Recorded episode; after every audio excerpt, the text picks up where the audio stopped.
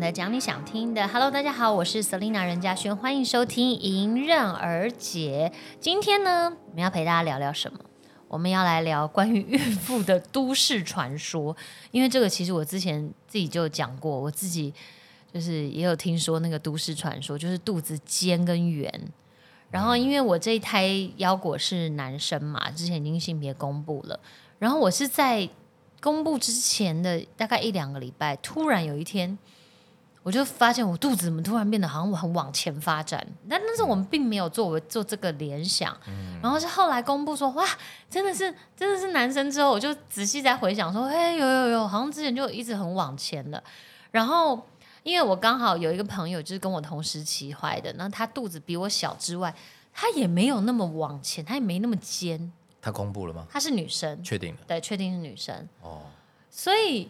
我就在想说，对呀，这这不是说我们不是要来打破都市传说？可可我像我是 你儿子也是尖吗？不是，我老婆肚肚子没那么尖，没有特别感觉它是尖的。当然不是尖呐，你不是三角锥的尖，肚子怎么会是尖的呢？就是就没有特别觉得它特别不像圆。然后因为很多人看到我。都说你这一定是男生，因为我其实正面看或侧面看肚子很大，你说的是在公布前还是之后？公布后，嗯，像现在就肚子真的是就蛮凸的，可是很多人都说你背面就是看不出来，他们就说背面看不出来的人就是男生怀男生，什么意思啊？就是背面，它是往前发展，我并没有就是腰或臀就是哦，就看不出来你是个孕妇的那个概念，对对对对对对。然后就是就是，但是侧面看，哦，你肚子怎么那么凸这样？哦，所以就是肚子往前发。这样，婷正，你那时候怀他你儿子的时候，你的肚子也是尖，就是往前吗？有特别尖吗？我没有觉得特别尖，但是像你讲的是往前没错，它就没有往横向发展，没有很宽，对不对？对对。哦，所以这个可能是真的哦。不知道，可是我们还是今天是把它列为都都市传说。对了，对，因为这个也没有一个大数据来佐证。因为如果你问医生，医生一定没有办法认。当然了，医生就觉得你在这个肚子里面，本来这个所有的这个羊水啊，那个你的空间都是让小朋友自由自在跑的。所以他一下转横的，一下转转着直的，他都对。只是说真的蛮奇妙，我自己。因为我毕竟也只有一胎的经验，然后我现在觉得蛮尖的这样。好，然后还有关于性别的都市传说呢，就是酸男辣女，想吃想吃酸的是怀男生，想吃辣的是怀女生。那这个我也不准，因为我喜欢吃的就是又酸又辣。有没有变得特别？诶，的确以前不吃酸，我是觉得那时候是因为我的这个胃口会有点不好。然后因为对嗅觉变得很敏锐，然后酸的东西比较能够开胃平平衡你那个有一点点鹅鹅的感觉，就是可能有要那孕吐的感觉。对对对，有一点点的时候就觉得酸的，好像比较喜欢。这个这个没有，我没有特别那个觉得。你老婆没有我老婆她有有，可是不明显，因为她没有太大的孕吐的那个。就或想特别想吃酸啊，或者像有的人真的运动很厉害，就可能吃个酸梅什么的，先压压一下。可是它没有那么严重。哎哎，对，那那时候我包包里面也都会带带一个小酸梅或小梅片。不是吗？现在其实最主要是我我我本来是完全不喜欢任何食物咸食里面加醋，然后我那段时间哦，我们家有一罐乌醋。用量特别凶，它是那个长长的一瓶哎，就是你知道将近三十公分那种瓶瓶状的，我几乎把那瓶用完呢。然后我现在家里又买了两瓶新的，那结果现在不想吃了。呃，现在比较比之前好了，嗯，就是对，但是就是蛮蛮特别。我以前那个乌醋我一次都没有用过，就居然在怀孕的初期就是就是大量的使用这样，所以这个也是蛮特别的。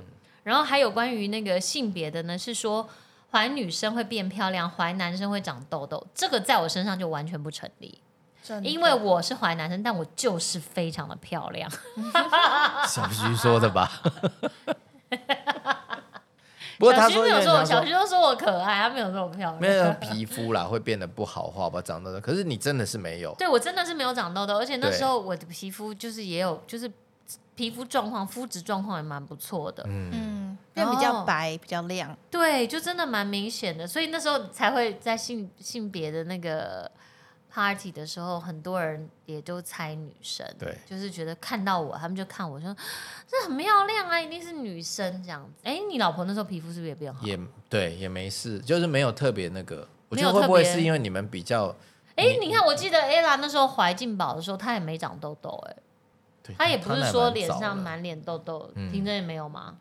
对啊，因为那时候是说，因为如果你是男生的话，荷尔蒙是不一样的嘛。我们女生的荷尔蒙就是雌激素嘛，然后男生是睾固酮嘛。嗯所以如果你怀男宝宝的话呢，哎，你的体内的荷尔蒙就会就会比较对，就比较冲突，然后睾固酮过高就会飙很多痘痘这样子。哦但是，嗯，可是我觉得应该一些是还是因人而异啦。对，嗯不是不是放诸四海皆准。对，所以关于这个性别的，就是嗯，蛮特别的。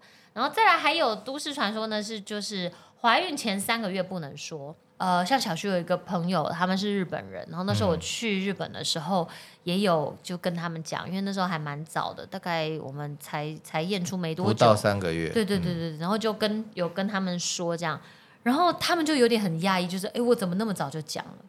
他们也是吗？对他们也有这个习俗、也哎，他们就是三个月内，他们也不太会说的。哦但是其实这个我本来就知道，是因为其实胎儿在三个月发展到三个月之前，它其实是还还蛮容易有因为天生的缺陷或者自己的发展，然后就会自然的流掉。嗯。这个是在医学方面其实就是蛮正常的，嗯。所以很多人就说哦，那就不要先讲，因为如果讲了的话，有时候可能可能你那个你的孕妇压力会比较大，就是你变成你压力大，而且周遭人的那些期待，反而会让你对对有对对更大的那个失落，或者对是什么对对对对，可能也是因为这个原因，所以其实以医学的角度，这个东西是有道理的。嗯嗯。嗯，对，因为我们有上网去查嘛，对，就是除了古人呢，我们就说啊，就是不能讲之外，但就是说怀孕的时候，九到十二周的时候，超超音波才能够照出 baby 的那个形状，人形。嗯所以怀孕的前十二周，胚胎其实是有五分之一的几率是因为染色体或基因的异常自然的流掉。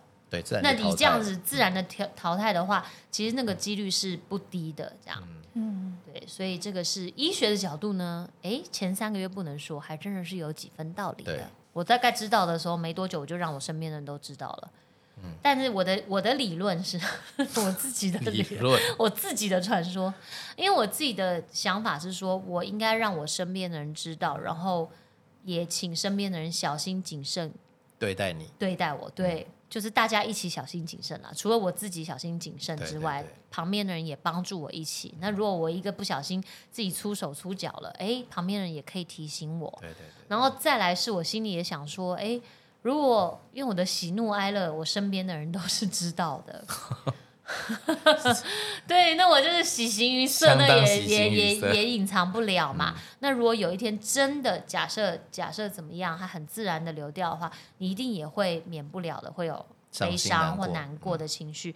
那我身边的人也是我最好的依靠，嗯那他们也可以呃帮我开导，或者听我诉苦，或者是陪我一起，你知道，就是陪我一起哭、陪我一起笑的概念。嗯所以我的概念就是，我身旁只要是我认定是呃很好的朋友、我的家人，然后我的工作伙伴，其实我那时候就是都是让他们知道的。其实我觉得这样也是一个比较健康的心态啊，嗯嗯，避免就是因为如果真的是好，如果有不好的状态，你突然告诉我，然后又告诉我是这个事情，对对对，我觉得第一个我也会觉得很，哎啊你怎么没有早说？或者是我就会说，嗯，那我的那一下太震惊，我也不知道该怎么跟你去有可能应对。其实就是就是对啦，因为我身边的人都是，我自己是平常就蛮喜欢分享这些心是情的，是是，所以我当初就是在一开始知道的时候，我就有分享。对，OK，那下一个是不可以拍孕妇的肩膀。啊，这个禁忌呢，其实是为了防止孕妇受到惊吓。这本来就是，其实你不是孕妇，你去拍人家，没事拍一下也会吓到啊，不是吗？对，人家不是说说你不要随便拍人家，然后叫人家回头，然后不知道什么几魂几魄 会少了对，几就是魂。没有人家说这边有三三把把火，哦，是吗？对，一拍把它拍灭了。不会了，我觉得这个其实就是不要吓到了，你们两个年纪差这么多，居然都知道一样的。调开老灵魂，你不知道？对，那就是应该说一般人也都会都会容易受到惊吓。那当然，在这个怀孕的过程中，特别是初期的时候，如果孕妇的情绪啊或什么之类的波动太大，是啊是不是也都会有一点？对对对，所以其实孕妇本来就应该，所以你为什么要一直保持一个良好的心情，嗯然，后不要有太高上下的那个情绪起伏？就像你之前也分享，那吵架你都还先跟腰果说一声对，先让他有一些心理准备，先让自己准备好。对，因为就是一届其实，呃，哦，这个说法一届也是众说纷纭，但是说子宫呢跟整体的身心状况是息息相关的，嗯这个是无误的。所以像如果惊吓啊、情绪不稳啊、过度的疲劳啊，都很容易造成子宫的收缩。嗯然后正常的话是二十八周以前呢，不太会感觉到子宫收缩。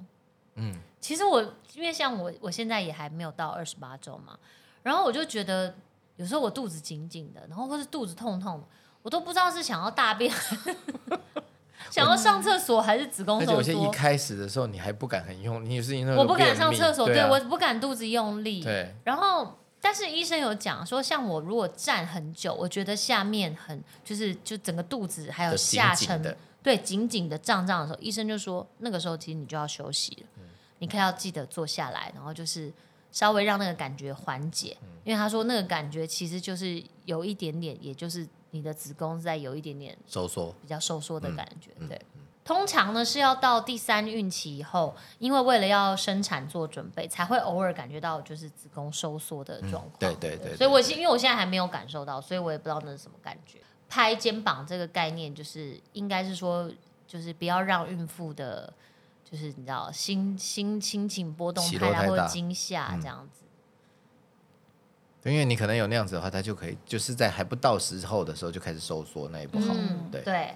然后像在中医的那个角度呢，中医有一个穴位在人体的肩膀，我也不知道啊，它就叫肩颈，而且颈不是那个脖子的颈，是水井的那个井，哦，井水就是你知道那个挖挖井去取水的那个井口的那个井，叫做肩颈穴。然后就在呢，肩颈，就不知道在哪里耶。然后他在肩膀上，肩膀就在肩膀上，是不是？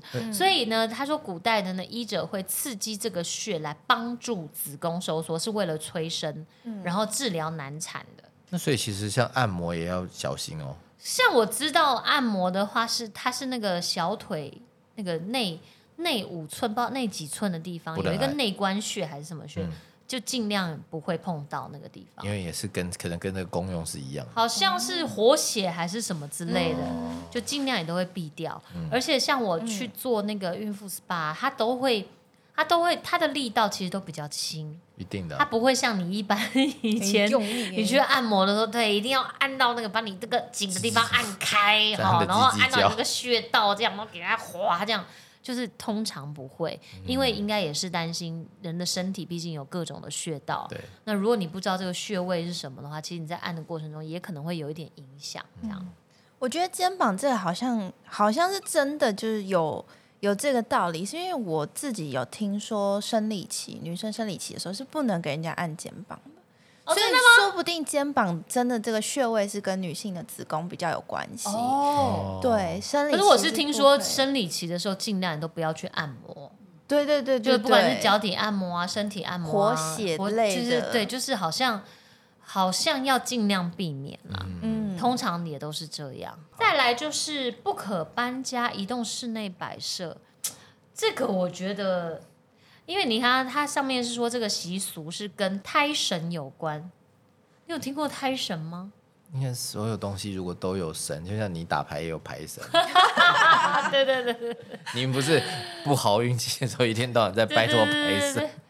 可是这个胎神呢，就是说指的是这个胎儿的元神，然后就是说在这个怀孕的十个月中呢，胎神呢每天跟每个月都会有不同的绽放，绽放应该是什么方位吗？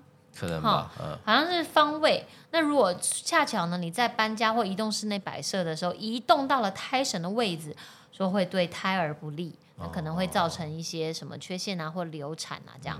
但是因为现代人其实大部分是对，像我就已经没有听过什么胎神的观念了。我觉得其实就是搬家怕孕妇太累，啊，对啦，我觉得合理的解释应该这个。对啊，因为其实我相信很多这种传说，其实它其来有自，都会是就是警惕你不要做一些孕妇不该做的事。嗯然后可是他就把它变成是一个包类似对禁忌，或是要把这个有有个胎神什么妇，类似啦。恐吓孕妇，对，就用对这样的方式让你不要去做那些事情。对对，然后就避免那，因为而且我相信，像以往可能医疗没有那么发达的时候，对，那因为你要一个小孩生出来，因为不不管你，而且以前的人相对那个寿医命没那么发达，寿命也没有这么的那个长。是对，然后也以前人就是生下来，那你能养活就养活，所以生出来其实不容易。对对，所以你怀上就尽量能吓你就吓你，能不要 你不要让这个小孩，就是要让这个小孩保持的就是最好的状态是最好。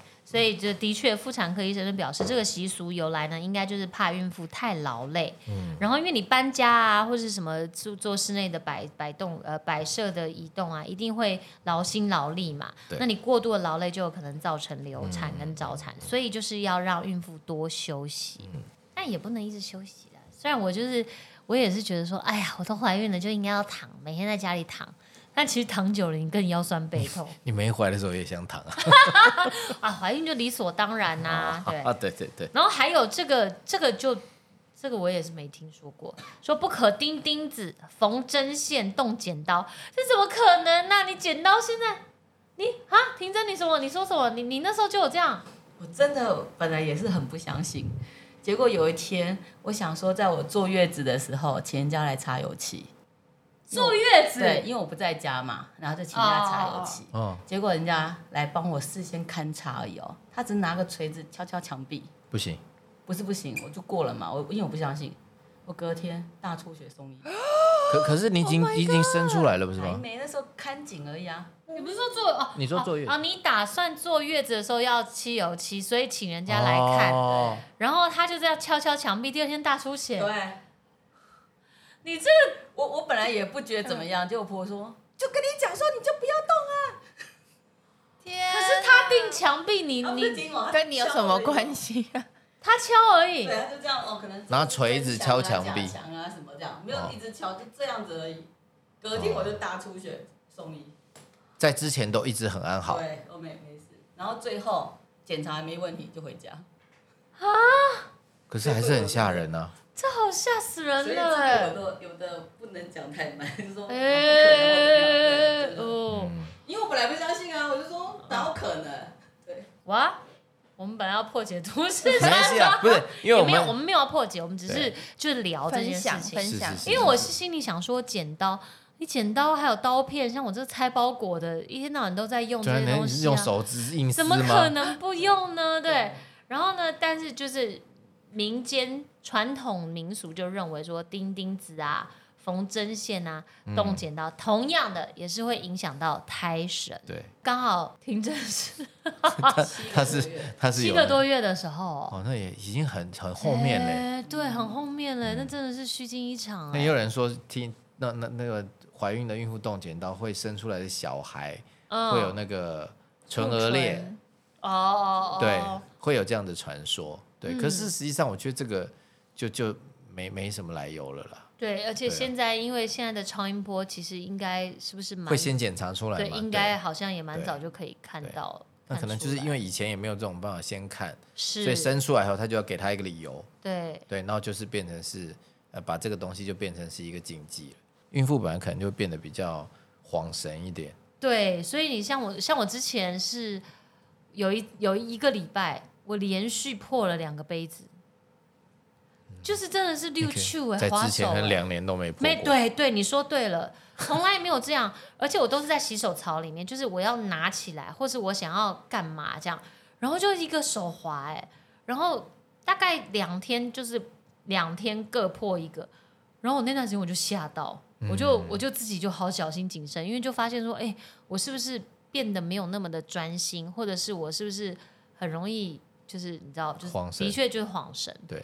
所以你手也没拿稳，然后什么就没有注意到。而且我想说，你在这个过程，如果真的像你说这样，我觉得一样就是可能老一辈的人为了警警惕孕妇，你不要拿这些东西，因为你可能那时候头脑不清楚，对，你怎么 头脑不没有 就，比较容易因为我们的血晃神，对，因为我们的血流量大量的跑去子宫，对。供给我们小孩养分。对所以的确就是像我初期容易头晕啊什么的，也都是因为血流就大量的去那儿了。对，所以这种状况就 就你就不要拿那些比较容易让你受伤的东西，嗯。因为你一旦受伤，可能情绪波动又大，情绪波动又一大的话，那又有其他的那个可能的风险。嗯，对我觉得可能是这样。好，那我们也是有查到，就是哎，妇产科的医生呢，这个一样搬家跟搬弄家具是这个跟钉钉子一样的理论啊，就是其实就是担心孕妇过劳，所以过劳累，所以才会定出的这种禁忌。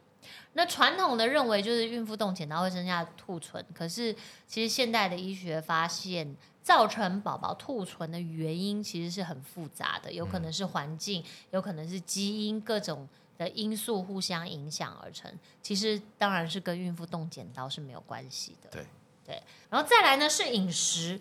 像其实饮食的部分，我其实就接收到蛮多恐吓的，例如，例如说，就是你不能喝咖啡啊，咖啡因啊，然后再来就是不能喝冰的啊。我妈妈不是说冰的对气小孩气管不好，对我只要那个拿的杯子里面或者那手上的饮料里面有冰冰块在咔咔咔的声音，我身边的一些年长的人就会这样多看我两眼。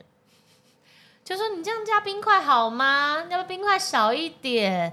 应该要喝温的吧。然后对胀气什么比较没有负担，什么什么的，这样、就是会稍微有一点这个，连冰都不能吃，诶，尽量就是不要。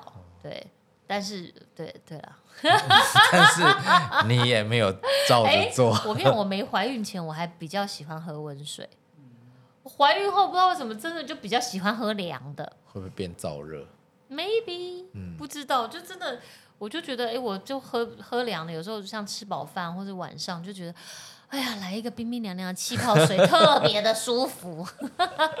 那怎么办呢？有时候就稍微喝一点解解馋啦。那吃的呢？是说还有不能吃鸭肉跟芒果。没有哎、我觉得应该蛋白质都是一样的，或者是那可能在中医的角度吧。对但是鸭肉这个应该是我觉得没什么、嗯没什么特别的理论。对，但是呢，芒果呢是很多人对芒果会过敏。会像奇异果啊，对对对对对，就是嗯其实它是有过敏源的。对，所以如果你是呃孕妈妈是有过敏体质的话，嗯。那一样在怀孕的这个期间呢，其实就对于有过敏源或是你本来已知的过敏，或是容易产生过敏的食物，其实在服用上面也要特别的注意。对对，像很多人都有过敏的，除了芒果啊，还有什么麦麸，有人对那个麸质过敏，小麦的那个麸质过敏，嗯。然后有些人对牛奶也会过敏。花生，哦，对，花生也会，然后奇异果或者是带壳的海鲜，嗯。像我像我其实自己也就比较少吃虾子，因为虾子有时候我之前吃过几次，就是不是每一次都会过敏，但是也有就是吃了虾子之后，就哎眼睛就肿起来了，我觉得有一些人是说吃到不新鲜的，不新鲜或者是药物的残留，因为他们其实海鲜在打捞捞起来之后，嗯。有些是为了防止他们腐败啊或什么，会添加一些化学物质。嗯。那这些物质呢，或是这些药物呢，可能就残留了，然后让我吃到，我就对那些药物过敏。嗯。对，所以像我自己现在就比较少吃呃虾子类但螃蟹我比较有点忍不住。那像那种壳嘞，什么鹅啊呀，或者那种嗯，那个是因为我初期的时候根本就是对海鲜都没办法。哦，初期的味时候道太大，对海鲜就让我不舒服。那现在的话就稍微慢慢开始吃，嗯但是就是虾子我就自己比较少碰了，因为自己有之前过敏的经验。那螃蟹可能也不是甲螃蟹现在还好啦，但是大闸蟹如果季节来的时候啊，那时候我好像已经卸货了。你就可以你可以吃晚一点的，晚一点的，你可以吃晚到一点的大对对对，所以呢，也就是提醒一些孕妈妈，如果你是有过敏体质的话，嗯那可能在饮食方面呢，是的确需要小心一点的，避免这些呢容易食物过敏的食材，嗯然后免得这些过敏呢也会影响到妈妈跟宝宝。嗯嗯，再来就是不能使用微波炉，需要注意安全距离。这这个东西应该是微波炉的都市传说，因为我从以前就是小时候很爱用微波炉，觉得微波炉很方便。嗯，然后到后来我，我爸妈不知道为什么，就是听到了不知道谁说的，他们就说哦，不要用微波炉。所以我爸妈家没有微波炉。那我后来自己搬出来住之后，我就发现微波炉超方便的，就叮一下就好了。对，所以我后来还是忍不住家里就还是一直都有微波炉。所以这应该是关于微波炉的都市传说，就是所谓的电磁波。可是电磁波这件事情又很妙啦，你看你手机是不是也有电磁波？你的电脑也有电磁波，那你都度可能手机那么微近波炉啊。哦，是啦，你手机还会拿着讲电话，然后距离自己很近划手机。那你微波炉的时候，你就稍微站远一点不就好了？对了，可是因为微波炉相对功率可能大一点嘛。不知道哎、好，我们来查，我们也稍微做了一下功课，嗯就是妇产科医生的说法是说，所有的电子产品呢，其实都有电磁波。那电磁波对于正在发育的胎儿来讲，的确有着不可测的影响，也就是说，有一点影响，但多少还不知道。而且是什么影响应该也不知道。对，所以呢，就说根据检测呢，距离电子产品三十公分以上，测到的电磁波就会比较少了。嗯，那就算是电磁波很强的微波炉，其实相距一公尺以上，也就减少了很多就你按了就赶快量。离开一公尺以上，或是你就吩咐别人去按，那。你还有另外一个人帮你按。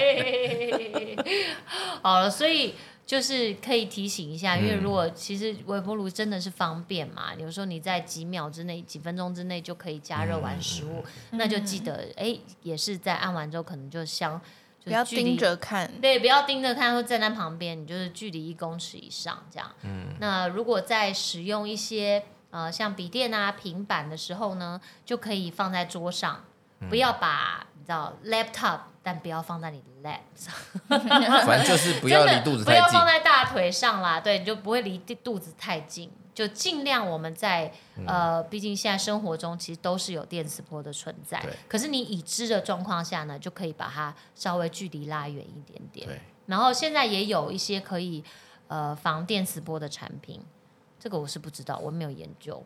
那如果有在意的妈妈呢，也可以使用一下，就是增强自己的保护力，然后也让自己心安。哎、我们这个都不是练理工的，我们在聊这个，会人家给笑死。对，人家搞不好那个，搞不好那个什么赫兹还是什么什么，根本就不一样。我们在那边混为一谈。对啊，我们全部是 我们第在那边门外汉对对？好，不好敢买。如果大家远离电磁波，对对对对对，保持健康，或是如果你们有一些人，有些听众真的是很懂的懂的，，你可以来信到我们的信箱，给我们正确的解好答，好好，我们不讲太多。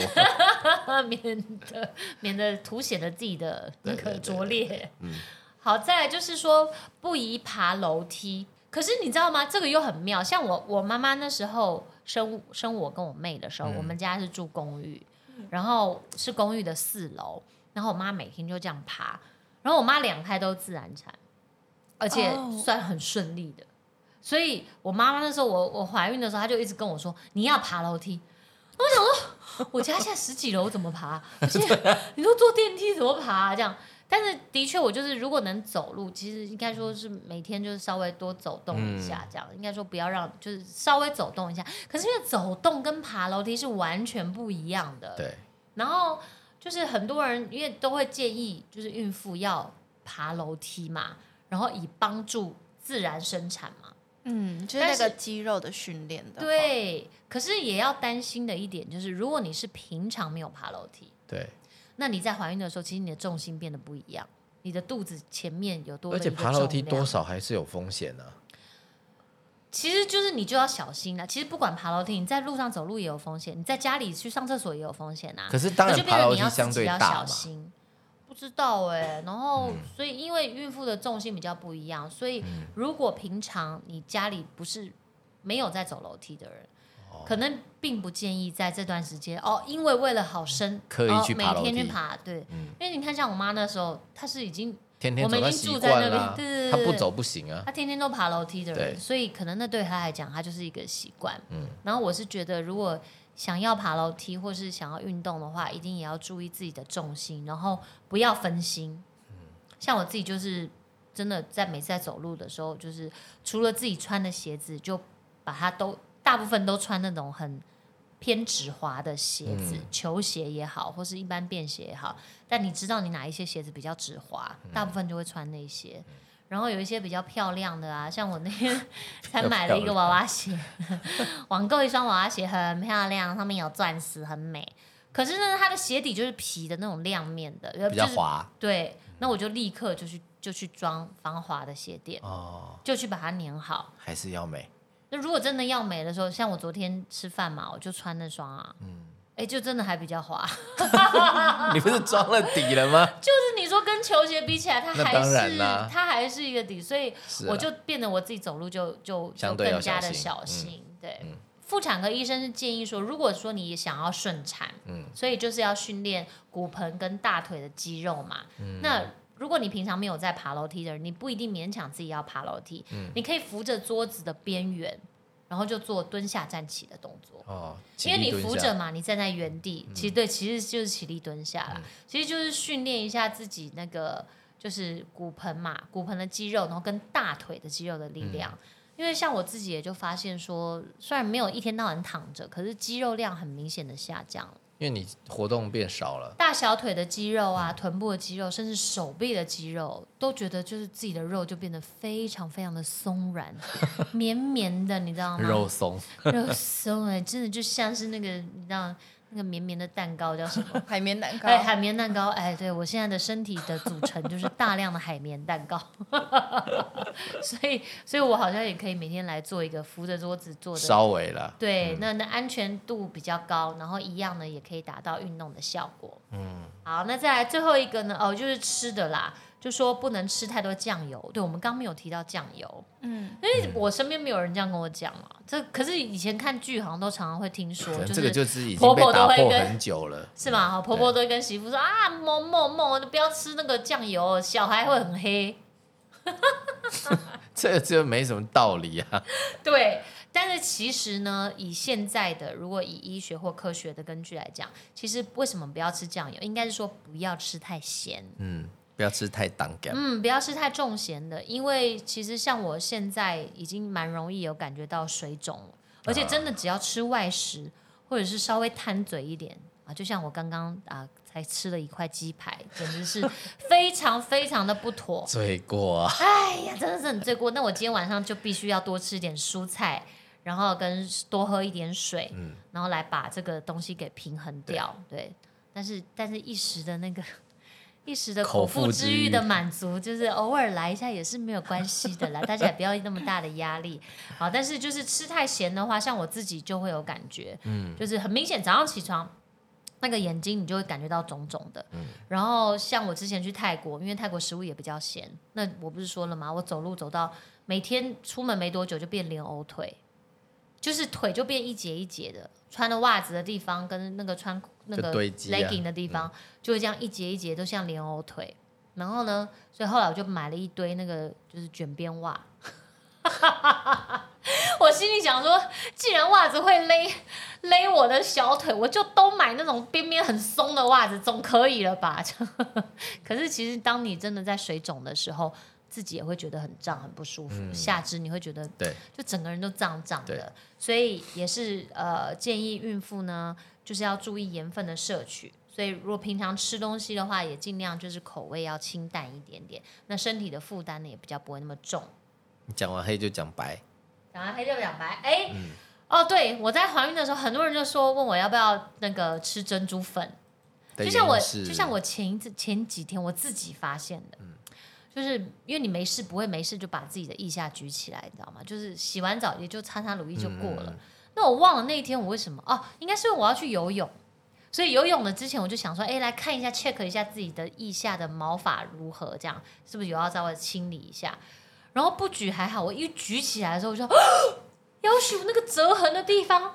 怎么就斜线三条？你知道吗？就是跟我那个三条线，就像我的脸上斜线三条一样出现，就是三条折痕的地方变得很明显。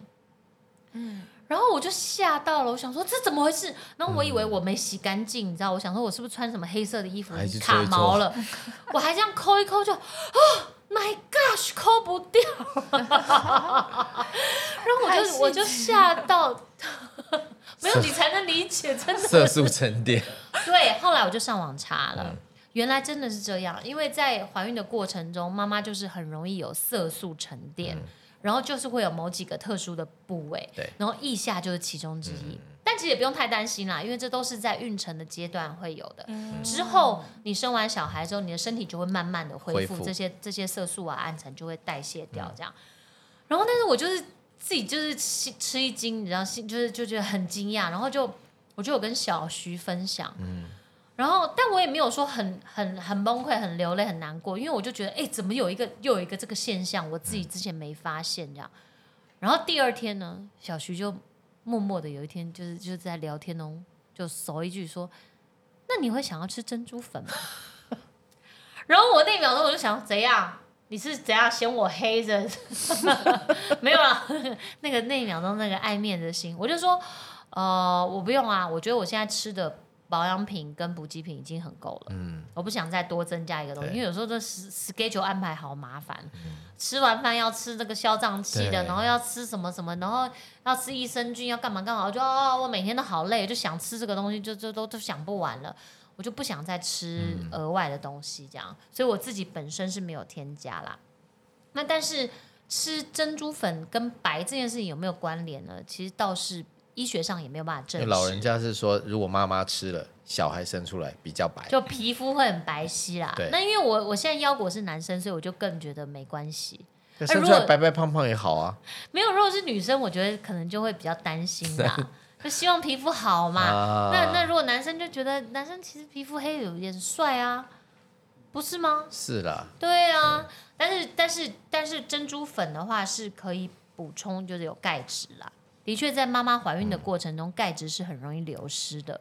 但是如果你担心钙质流失，你也不一定要吃珍珠粉、对，啊，你可以补钙就好你可以。喝牛奶啊，然后优格啊，或者是一些钙片的补充啊，也都是可以的。所以其实它也没有真的证明可以美白小朋友。嗯，对，对其实是目前是也没有这个科学的根据啦。对，所以关于酱油这件事情呢，应该是说，呃，希望妈妈呃孕妈妈不要吃太咸，嗯，对，主要还是是不想要水肿，然后也容易引发高血压，因为怀孕期间呢，如果是高血压的话，也是会蛮危险的。对，所以就是在这个角度来呢来说呢，其实不管是酱油啊或者盐巴，就是都要谨慎的摄取。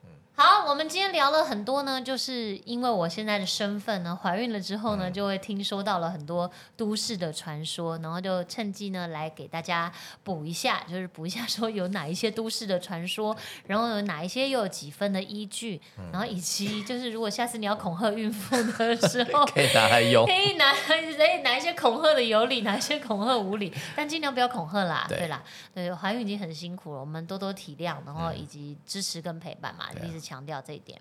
好喽，那我们今天聊那么多，也希望下一次呢，大家如果有什么想听到我们聊的，可以来信到我们的信箱 pinky rain 零八零五小老鼠 gmail.com，请大家踊跃来信哦，因为最近好像 生意不好 生意比较不好，我们有一点找不到主题了。